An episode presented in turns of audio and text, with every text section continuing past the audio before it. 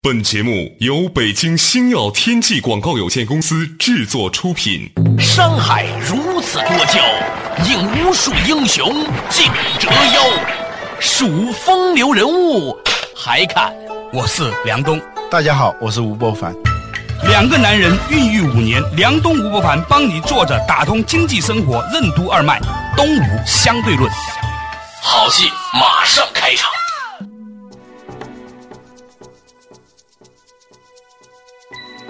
坐着打通经济生活任督二脉，大家好，欢迎收听《东吴相对论》，我是梁东，对面的依然是二十一世纪商业评论主编吴伯凡，吴伯凡你好。大家好，较早之前呢，我们提到了一本书，叫《不说就真来不及了》。一位中国朋友在《纽约时报》上面登了一则广告，向大家征集临终之前特别想留下的一些东西。结果呢，收到了很多人的来信，有。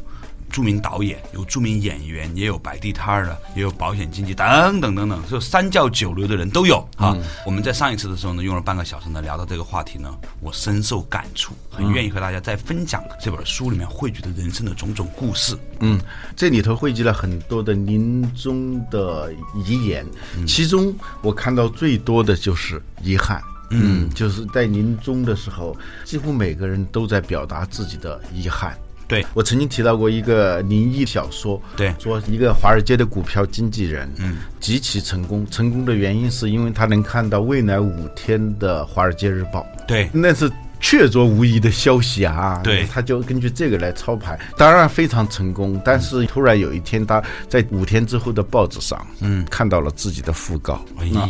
你想想，当他看到这个讣告的时候，他肯定不会再炒股了嘛。对，我们可以想象，当他看到自己的讣告的时候，他一定会马上一个念头：我这一生有多少遗憾，有多少事情没有做的？如果来得及，这五天之内把它做了。对，所以人到临终的时候呢，总是有许多的遗憾。我看了、啊、就是种种的遗憾，有职业选择的遗憾，对包括那些做到顶级的，做到五百强 CEO 的，做到全球除了诺贝尔奖没有获得其他的所有的物理学奖都获得的核物理学家，还有好莱坞得过三次金球奖的大导演，还有名垂电影史上的顶级的演员，对但他们临终的时候都有各种各样的遗憾，其中这里头遗憾最多的，我可以归纳成两样，一种是职业的遗就憾。做了不该做的事儿，虽然别人认为很成功，对这个核物理学家，他已经那么成功了，但是他说，如果有来生，他愿意去做一个厨师，因为厨师每天烹调出各种各样的美味，让人们快乐，让人们高兴。而他是一个研究原子弹的人，嗯，给这个世界留下的是恐惧，当然是他的观点了。对，也许另外一个厨师在临终的时候说， 这辈子再也不做厨师了呃，因为杀了太多的生，是吧？还有这个大导演、大编剧啊，他们最终才发现自己不应该选择这个职业，这是职业上的遗憾。对，还有一类遗憾就是婚姻的遗憾。就是包括一些看上去很成功的那种婚姻啊，或者用那种低俗一点的眼光来说，在婚姻上、在爱情上、在情场上很幸运的一些人，他们临终的时候发现自己是一个比很多人都失败的人。比如说，一个导演他结了六次婚，前五次都是他导演的片子里头的女主角跟他结婚， 这不是很像中国现在很多导演的样子吗？ 对，但是他是这样总结的：就每一次婚姻，它都有个周期，好像注定了的周期。从这个相遇啊，合作拍一个片子，然后结婚，用不了两三年就离婚，然后紧接着下一部片子又是一个女演员，然后又结婚。你想，一生经过这个五次轮回以后，那种感觉会让你真的是疲惫不堪的。让你知道什么叫女演员。嗯，所以后来他最后一次婚姻，第六次婚姻，他的妻子呢是一个跟电影毫无关系的人，嗯，完全不懂电影圈里头的事，甚至对他的那个地位也不太在意的一个人，嗯、啊，但是他们之间的关系就是真正的回到最原初的，去掉了身份之后的那个夫妻关系。其实呃夫妻他嗯这两个字很有意思哈，关起门来，谁知道谁是谁啊？就你们俩人在房间里面的时候，所有别人对你的赞美、吹捧、妒忌、非议都不重要，嗯，重要就是你跟这个人关在一个门里面，对互相看着，一起吃饭，一起睡觉，这个事情是真实的，没有办法欺骗任何人的，嗯，对尤其不能欺骗自己，对吧？？所以大家老是用那个穿鞋的比喻嘛，是吧？如人饮水，冷暖自知。穿鞋啊对自己知道，是啊，吧？对，这里头就有好多这样的例子。其中有一个故事呢，还讲了一个神父关于婚姻的看法。这个神父呢，他上来就忏悔，他是一个神父，天天的告诉别人要相信上帝。但是呢，这个人他说他其实自己并不是那么虔诚的一个基督徒。嗯。然后呢，这个神父呢，他举了一个故事，很有趣。他说呢，他的妻子呢是所有外面的人认为是道德上非常高尚，然后呢也很坚定等等等等。但是呢，这个神父呢却非常痛苦，别人都觉得他们是非常般配的，完美。完美，孩子也都很成功嘛，对啊，上哈佛的又是毕业以后到华尔街做什么什么，就整个家庭是无可挑剔的。对，但是他在临终的时候呢，他讲了一个真实的故事，就是他坐在这个沙帐里面听别人告解嘛、忏悔嘛。嗯有一个女子呢，很弱小的女子呢，就不断来跟他做忏悔的时候呢，结果他们两个人相爱了。嗯那他后来发现呢，其实他真正的并不爱他的妻子。啊，尽管他的妻子是如此的，在道德上、在外观上、在所有方面都符合人们对他的妻子的要求，所有人都觉得他们俩的婚姻是很好的。这个事情，我觉得它特别具有代表性。嗯，我曾经看过一份调查报告，嗯，说中国呀，嗯，有大概超过三分之一甚至过半的夫妻其实并不是那么的幸福。嗯，你也看到现在部分地区它的离婚率接近了百分之四十，而且呢，还有很多人呢，其实结婚呢就是为了房子啊。以前的时候呢，所谓单位分房啊。嗯，如果你们俩结婚的话呢，两个人在同一单位的，他分儿能打高一点，于是呢，很多人就为此匆忙的结了婚。还有一些人呢，是因为这个人能够为你买套房子，大家一起来供一套房子，现在市场化了，也是为了房子就结了婚。但其实，当他们真正结了婚以后，他面对真实的生活的时候是很痛苦不堪的，而且呢还没有办法跟外人讲。哈，我以前以为这个事情是中国人才会面临的问题，后来发现它是个世界级的问题。原来许多人在临终的时候都不无遗憾。嗯，这种遗憾跟职业的遗憾是一样的，嗯就你按照理智的推断，按照大家的公认的那些标准，你去做一个选择，无论是选择一个职业还是选择一个配偶啊，在外人看来你都是很成功的，但是这里头的酸楚啊，就到临终的时候，觉得最大的遗憾就是选错了。这里头有一个华尔街的股票经纪人，他有一段话还挺有意思的。他说：“这个人性如股市啊，变化无常，期待看得见、摸得着的规律，都如同竹篮打水。你一定不能要求什么，保证什么，因为那都像是用手攥沙子，结果往往抓空。因为人性是永远上不了保险的一样东西。”所以他后来总结一句话，我觉得这句话呢很值得和大家分享。大概的意思呢，就是说你要强求幸福是痛苦的，呃，能长久是福分，但强求必定变成痛苦的根源。嗯，这个无论是对职业还是对婚姻，都应该是这样的。佛经里面有句话叫“苦集灭道”哈、这个集是什么呢？就是人生啊，都不过是一次又一次的集合而已。今天我们能坐在这一起做节目、啊，我们有这样一段婚姻，我们能够在这个时代能吃这个东西，都只是集合。但这种集合它能够聚，它就能够散。所以呢，我最近呢拍了一个小短片，在讲到这个事情的时候呢，我有一个自己的分享，就是不要为。今天集合的一切欣喜若狂，也不要为想执着的保留它而深深愤恨啊！因为你很多时候今天得到的这些快乐、这些欢聚，它就天下无不散之宴席。所以其实如果有这些智慧的时候呢，我们多多少少会面对这种分离的时候呢，保持相对的从容。嗯，稍事休息，马上继续回来。东吴相对论。中国作家以诚以匿名形式征集了众多纽约人的临终遗言。为什么其中大多数人的毕生憾事都来自于职业和婚姻的选择？按照公认的标准选择职业和配偶，为什么往往会导致人生悲剧？为什么说人性是永远上不了保险的一样东西？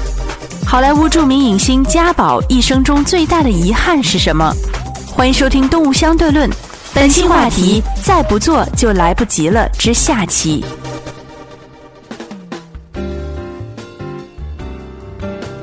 作者打通经济生活任督二脉，大家好，欢迎收听《东吴相对论》，我是梁东，对面依然是二十一世纪商业评论主编吴伯凡，伯凡你好，大家好今天我们讲的这本书，不说就真的来不及了。有一位中国的朋友呢，在《纽约时报》里面登了一个广告，希望呢征集一些临终遗言，号称叫做“灵魂保管箱”，当然你可以用匿名的方法。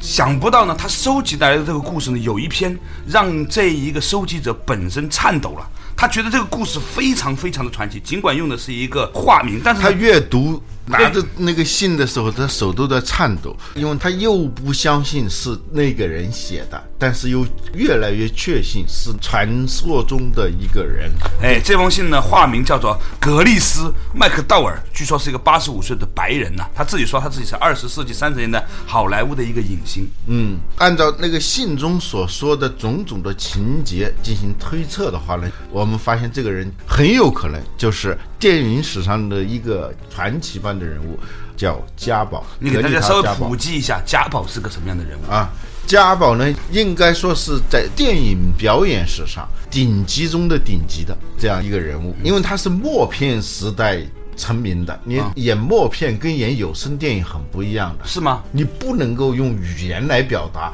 你只能用你的面部表情，用你的肢体语言来传神的表达内心的那种情感。用语言来表达其实很轻松的嘛，就我怎么想的，我怎么想的，这个是不允许你说话，没有声音。这你是说有一天有一个默片时代的《东吴相对论》，大家隔着收音机哦，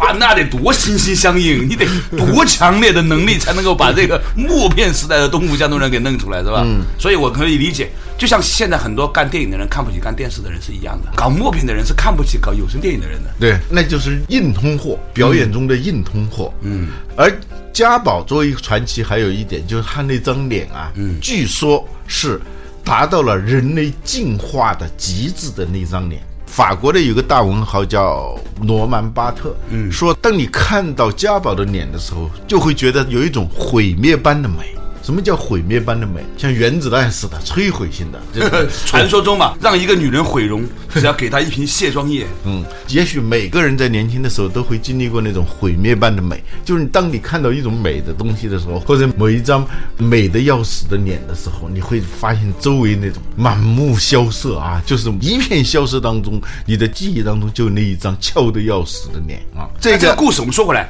说这个叫做格丽斯·麦克道尔的这个女性呢，她讲了她的很多的吸引之后的日常的生活。嗯她隐居在纽约的中央公园附近，每天呢和她的一只很老很老的鹦鹉，然后呢偶尔呢会到楼下去走一走，穿嗯走她一啊个小时，嗯，穿着她那件几十年不变的下摆都已经烂掉的那个风衣啊。。对，那件风衣他一直穿，一直不换。他的理由是，他已经变成他皮肤的一部分，嗯，他不愿意换掉。你的背包，你听过那歌吗？嗯说的就是这个东西啊。我们说家宝如何如何传奇，如何如何伟大，不是说在盲目的赞美他，是说他这样的人也有一种致命的遗憾。你发现我们做了好多事情，旅游到一个地方去旅游，费了很大的劲，去了以后就为了明白一个道理，实在不该来，对， 有些事情就努力了一辈子，才发现这件事情根实本在不该做。对，你看前面讲到那个核物理学家，呃，他已经得了除了诺贝尔奖之外的所有的物理学奖，他都得过了，已经接近做物理学的专业的人的顶峰了，就这么一个人。但他临终的遗言里头说的是，如果有来生的话，他不愿意做这么一件工作，他甚至愿意去做一个厨师，原因是厨师给别人带来的是美味，带来的是欢乐，而。原子弹给别人带来的是恐惧。如果他真的去做一个厨师的话，他也会后悔的。嗯，他觉得他杀了那么多生，是吧？嗯，所以呢，人性里面本身就有一种否定自己一切努力的这种可就能性就是和遗冲动憾。，这种遗憾呢，就是说一种命定性的悲剧吧，我们可以把它叫。钱钟书先生啊，评价《红楼梦》说，王国维说《红楼梦》是悲剧中的悲剧，钱钟书说，不应该说是悲剧中的悲剧，悲剧中的悲剧是如果宝黛真的成婚的话，那才是悲剧中的悲剧啊！这就是遗憾嘛。有很多事情你努力了半天，你会发现，最遗憾的事情是它完成了，它实现了。对，就像经常我们看到很多那些伟大的电影，各种童话般的故事，是吧？嗯，长得很漂亮的女孩子，很勤奋的男主人公，最后经过千辛万苦。电影一般就演到他们俩牵手那一刹那间。从此，王子和公主过上了幸福的生活。如果这个电影有续集的话，你就看到这是一个老太婆在打骂另外一个无能的丈夫的过程，嗯其实也就是这个 样子。多伟大的人回到家之后，也都是被老婆看不起而已。 对像我们也就无所谓了，是吧？ 对。后来有一天，我看见一个很成功的人，在他老婆面前被他老婆洗刷了一遍之后，我产生了强烈的那种同情感。嗯。还是现实生活中的哦，我这朋友是我一辈子的偶像，从小看他长大，我觉得他很优秀、很成功。结果我那天吃饭的时候呢，他呢就因为接了一个电话，他老婆呢就骂了他足足十分钟，说他很不懂事儿， 他在谈一个五十亿的生意。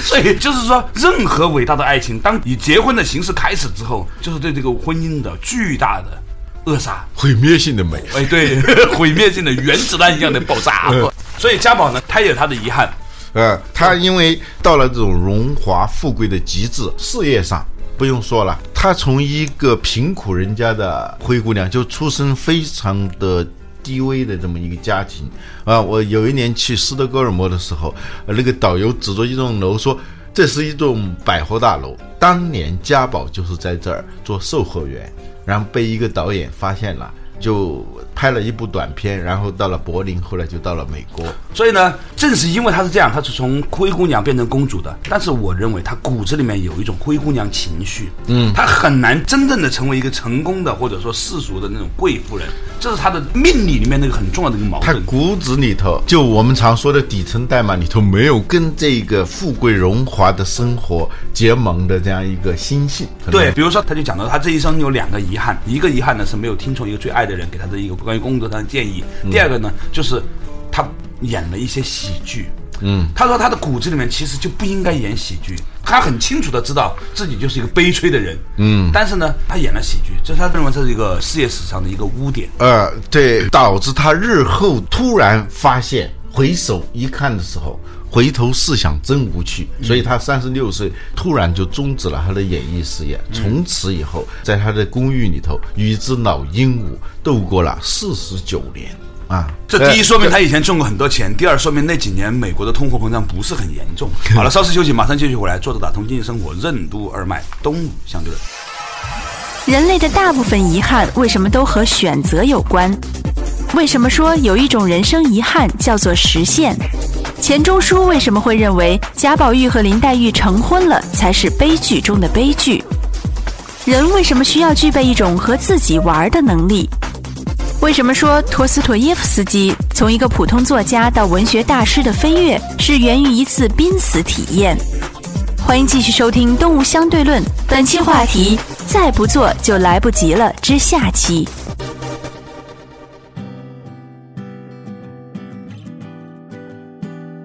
作者打通经济生活任督二脉，大家好，欢迎收听《东吴相对论》，我是梁东，对面的依然是二十一世纪商业评论主编吴伯凡，伯凡你好，大家好嗯哎，今天呢，我们讲到了一个话题，呢，是延续教授之前说的，不说就真的来不及了。这本书《纽约客的临终遗言》，有一个朋友呢，在《纽约时报》上登了一个广告，收集大家的临终遗言，嗯来的信呢可以说是林林总总啊，嗯有三教九流，有著名的导演、演员，也有全球五百强 CEO，还有在纽约卖煎饼果子、卖印度泡饼的朋友，等等等等。嗯，我看的这个书里面呢，我就发现一个很奇怪的事情，就大部分的人在临终的时候呢，其实是充满了遗憾的。嗯啊，而这个遗憾呢，都跟他们的一些决策有关，比如说做了不应该做的工作，或者呢嫁给了不应该嫁的人。嗯，你看哈，一叶知秋哈，它似乎变成了人类的一种普遍的遗憾。嗯，在这一本临终遗言的汇集当中，我们看到了各种各样的遗憾。你发现没有？就是人，往往这些遗憾只有到临终的时候才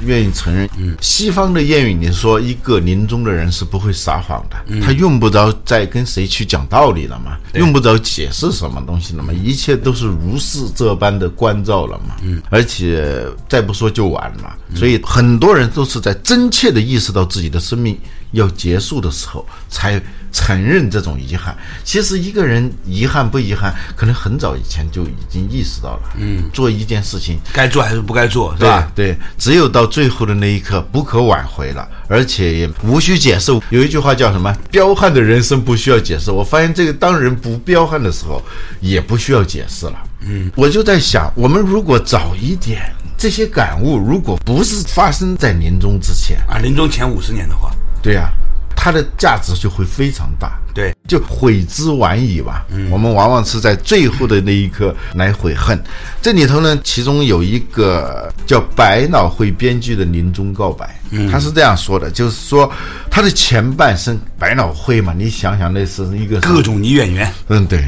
他说他的前半生都是在纵情声色、放荡不羁、驰骋情场，像那个年代的多数的富家子弟一样，过着尽情挥霍青春和才华的日子，而且乐此不疲。重点是人家还有才华可以挥霍，这太讨厌了。 对对对吧？中国很多富家子弟吧，只有财富可以挥霍，没对嗯有对才华可以挥霍。对，但是呢，突然有一天呢，他得了一次突发的心肌梗塞，差点儿死了。这个时候呢，与死神擦肩而过的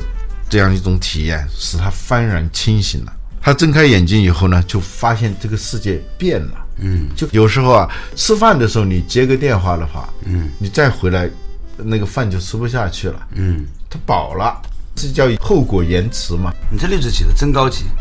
就是节奏，